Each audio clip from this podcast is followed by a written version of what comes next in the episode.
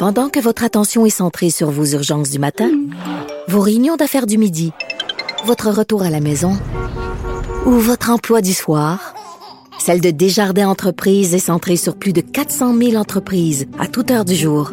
Grâce à notre connaissance des secteurs d'activité et à notre accompagnement spécialisé, nous aidons les entrepreneurs à relever chaque défi pour qu'ils puissent rester centrés sur ce qui compte, le développement de leur entreprise.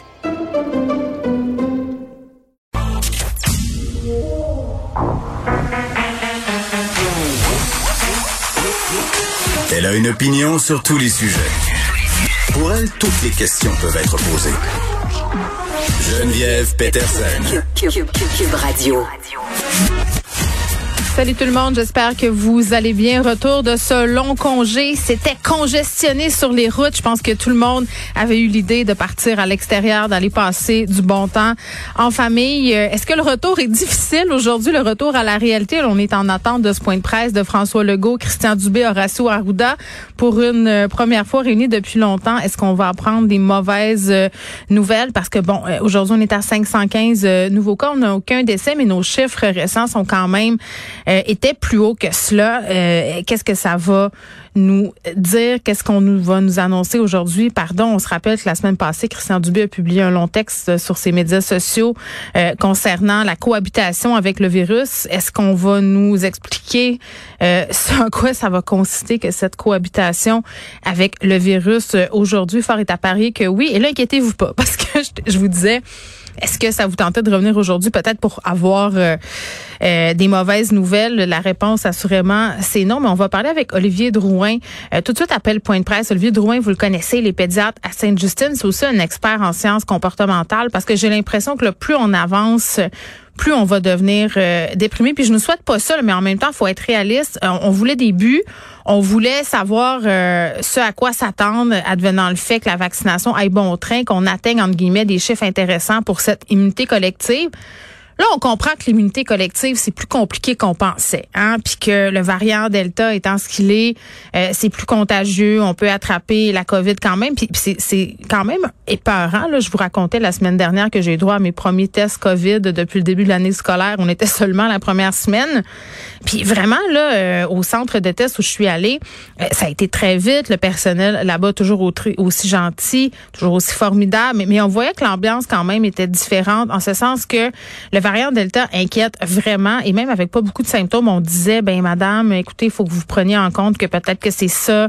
Euh, donc isolez vos enfants dans une pièce jusqu'à temps que vous ayez le résultat. Donc c'est sûr que euh, c'est un peu euh, plus épeurant entre guillemets que l'hiver passé, mais il faut garder en tête quand même qu'avec la double vaccination, oui, on peut quand même attraper le variant Delta, mais les symptômes sont moins, les risques d'hospitalisation sont vraiment vraiment vraiment moins élevés que si on est seulement vacciné une fois ou si on n'est pas vacciné du tout. D'ailleurs, quand Christian Dubé partageait le nombre de cas euh, en fin de semaine, on avait le cas, on avait le nombre de cas de personnes non vaccinées, non adéquatement vaccinées. Ça parlait là sur 500 cas, c'était 400, 400 quelques que c'était des gens euh, non adéquatement vaccinés.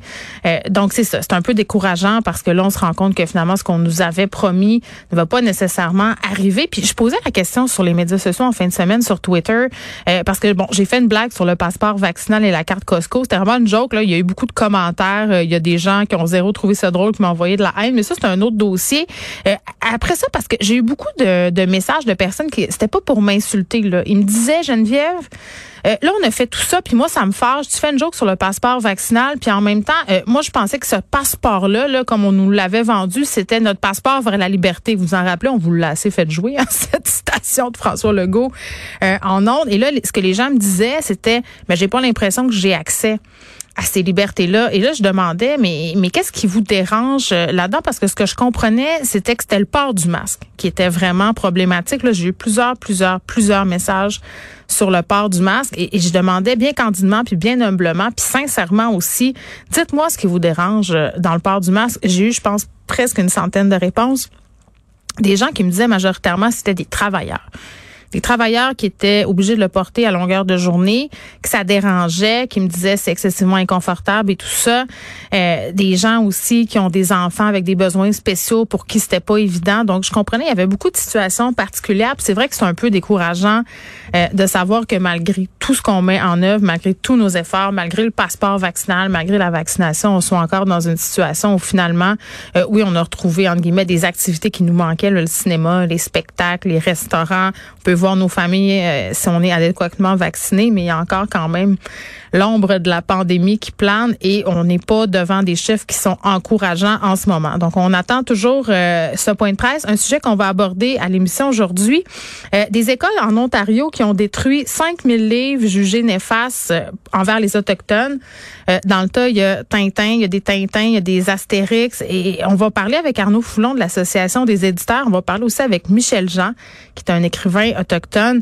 je me demande qu'est-ce que ça donne de faire ça. Je comprends qu'il y a des ouvrages qui sont problématiques et est-ce que ça répare quelque chose? C'est une question qu'on va se poser euh, à l'émission. Là, je vois qu'on est en train de s'asseoir euh, point de presse en attendant qu'on commence officiellement. Petit mot pour dire qu'on va débattre avec Vincent sur les radios francophones, sur le quota qu'on impose aux radios euh, commerciales de musique francophone en lien avec un article paru dans le Journal de Montréal. Je sais pas si on va être d'accord avec nos collègues qui en ont parlé depuis ce matin. On s'en va au point de presse. J'aurais aimé aujourd'hui euh, vous parler d'éducation, vous parler d'économie, vous parler de plein de projets sur lesquels on travaille, mais euh, malheureusement, j'ai pas le choix. Euh, faut encore que je vous parle euh, de la pandémie, de la quatrième vague, parce que les écoles, l'économie, les projets, tout ça, c'est pas possible si on ne gère pas bien collectivement cette quatrième vague. Puis je dirais même la suite des choses. Donc, euh, euh, je veux commencer d'abord pour, encore une fois, euh, vous dire toute la fierté que j'ai envers le peuple québécois. 87% des Québécois ont accepté d'aller chercher au moins une dose. 87 à l'école, c'est une bonne note. 87% Donc, je veux dire toute l'admiration que j'ai pour la nation québécoise, pour euh, cette marque de solidarité, parce que c'est d'abord une marque euh, de solidarité. Par contre, par contre, c'est là, il y a un mais, c'est que même s'il reste seulement 13% euh, qui n'ont pas eu au moins une dose, il reste qu'actuellement, avec le variant Delta, c'est très contagieux, puis on voit le nombre d'hospitalisations augmenter. C'est important de le dire, là, euh, la science, ça compte.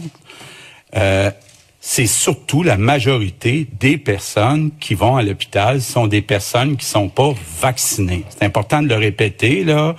Euh, j'ai même un chiffre pour vous. Si vous êtes doublement vacciné, vous avez 30 fois moins de chances d'être hospitalisé à cause de la COVID. Donc, ça veut dire que ça compte, le vaccin.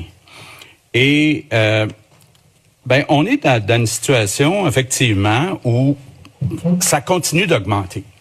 Euh, je vous donne quelques chiffres juste pour euh, situer les choses. D'abord, c'est important de le dire. Là, les cas, c'est une chose, mais étant donné que c'est pas tout le monde qui développe la maladie, ce qui est surtout important, c'est le nombre d'hospitalisations. Il y a un mois, exactement un mois, on avait 55 hospitalisations Aujourd'hui, on a 171, donc cinq fois plus. Puis quand on parle avec euh, l'INES, l'INSPQ, les experts de la santé publique, ils prévoient que ça va continuer d'augmenter dans les prochains jours, dans les prochaines semaines. Bon, j'ai pas besoin de vous dire que euh, la situation est difficile dans les hôpitaux dans le réseau de la santé, un peu comme partout ailleurs. Je parle avec les premiers ministres des autres provinces, je regarde ce qui se passe aux États-Unis. On manque de personnel. On manque, entre autres, d'infirmières aux soins intensifs, des euh, infirmières d'expérience euh, qui sont capables de travailler dans les soins intensifs. Puis on le voit un peu partout dans tous les hôpitaux. Euh, ça déborde. Et euh, quand je dis que ça déborde, c'est pas qu'il nous manque de lits. On a assez de lits. Mais il manque d'infirmières. Donc, euh, euh, évidemment, on est dans une situation où euh, on est en train de regarder ce qu'on peut faire. Je peux vous dire, là, on est en train de retourner chaque pierre. Moi, c'est rendu que ça fait partie de mes nuits de, sommeil ou de manque de sommeil. Qu'est-ce qu'on peut faire pour ramener plus d'infirmières dans le réseau public? Est-ce qu'il faut payer plus? Euh, et, comment on peut faire là pour les attirer? Vous savez qu'on a déjà euh, avec les nouvelles conventions collectives qu'on vient de signer, bonifier les conditions de travail. Mais actuellement, on est en train, avec Christian, de regarder toutes les façons possibles d'inciter les infirmières qui ont quitté le réseau dans les dernières années, surtout celles qui ont de l'expérience en soins intensifs, de revenir. Ce qu'on est en train de faire aussi, puis euh, Christian, il travaille euh, très fort, c'est d'adapter notre réseau. Parce que, bon, faut, faut le répéter, là, va falloir apprendre à vivre avec le virus. Ça veut dire quoi, ça? Apprendre à vivre avec le virus. Ça veut dire que pour un bon bout de temps, va falloir accepter un certain risque. On ne veut pas confiner. Ça veut dire qu'il va falloir, pendant un bon bout de temps, accepter qu'il va avoir des personnes qui vont être hospitalisées pour la COVID. Ça, ça veut dire que ça ajoute au travail du personnel du réseau de la santé, parce qu'on veut continuer à soigner les patients qui ont d'autres maladies. Mais là, on vient en plus ajouter euh, euh, les patients COVID, puis on se dit là, euh, il est pas prêt d'arrêter d'avoir des hospitalisations pour la COVID. Ça me permet de faire une parenthèse. On est en campagne électorale fédérale. La priorité des priorités qui devrait être discutée actuellement, c'est le financement du réseau de la santé. Vous savez, on avait déjà un problème à cause des impacts du vieillissement de la population.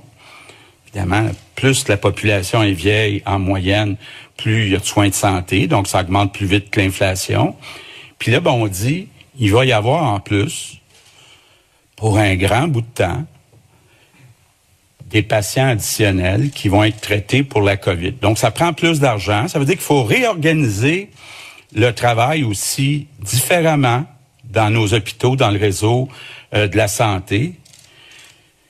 Ça veut dire que le fédéral doit augmenter ses transferts en santé. Puis je le répète, c'est pas au fédéral de choisir les priorités.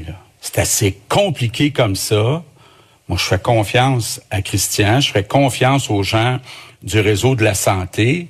Ce qu'on a besoin, là, c'est plus d'autonomie pas plus de fonctionnaires en santé à Ottawa, pas plus de chicanes, de débats entre le Québec puis Ottawa, pas plus de bureaucratie. Là, on a besoin d'avoir, oui, plus d'argent du fédéral qui contribue seulement à 22 des dépenses de santé alors qu'on envoie 40% de nos impôts là-bas.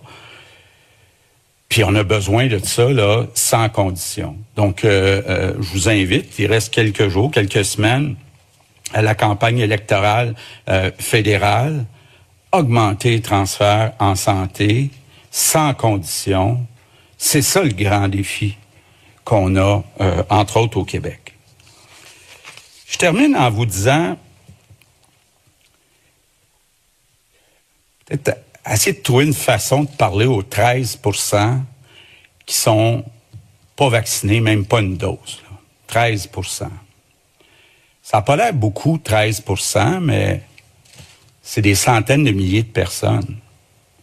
Puis évidemment, là, on ne peut pas se permettre que des milliers de personnes se ramassent dans nos hôpitaux. Puis moi, j'ose croire, j'ose croire que la grande majorité des 13% si on leur disait demain matin, là, êtes-vous d'accord avec ça? d'aller occuper un lit, d'aller occuper des infirmières à la place de gens qu'on doit soigner pour d'autres raisons. Je peux pas croire que la majorité de ces 13 %-là dirait pas, ben voyons, Mais la réalité, c'est ça, c'est que le variant est tellement contagieux qu'il y a des experts qui disent est-ce que les 13% vont pas tout attraper euh, la COVID, puis bon, un certain pourcentage être hospitalisé. Donc, c'est pas un jeu, c'est pas euh, euh, euh, c'est important là. Moi, je demande aux Québécois, le 87 qui est allé chercher une dose, essayez donc de convaincre une personne chacun. Puis faites-le en informant, avec respect, parce que c'est important de garder la cohésion sociale, de garder notre cohésion nationale au Québec. Là, on vit une grande crise qui s'étire depuis un an et demi. C'est pas le temps de chicaner entre nous autres, c'est le temps de serrer les coudes, être ensemble et être, le faire d'une façon euh, informée, respectueuse. Sur ça, je passe la parole à Christian. Bon, euh, quand même euh, des chiffres qui sont préoccupants. Le premier ministre le disait, les cas euh, augmentent, les hospitalisations vont augmenter aussi selon les projections de l'INSPQ. Quand même, on a commencé ce point de presse avec une bonne nouvelle, entre guillemets. Là, 87% des Québécois ont eu au moins une dose, mais ça nous laisse 13% de la population pas vaccinée. Et quand même, moi, ce qui m'interpelle là-dedans, c'est quand on nous demande d'essayer de convaincre quelqu'un qui veut pas se faire vacciner près de nous.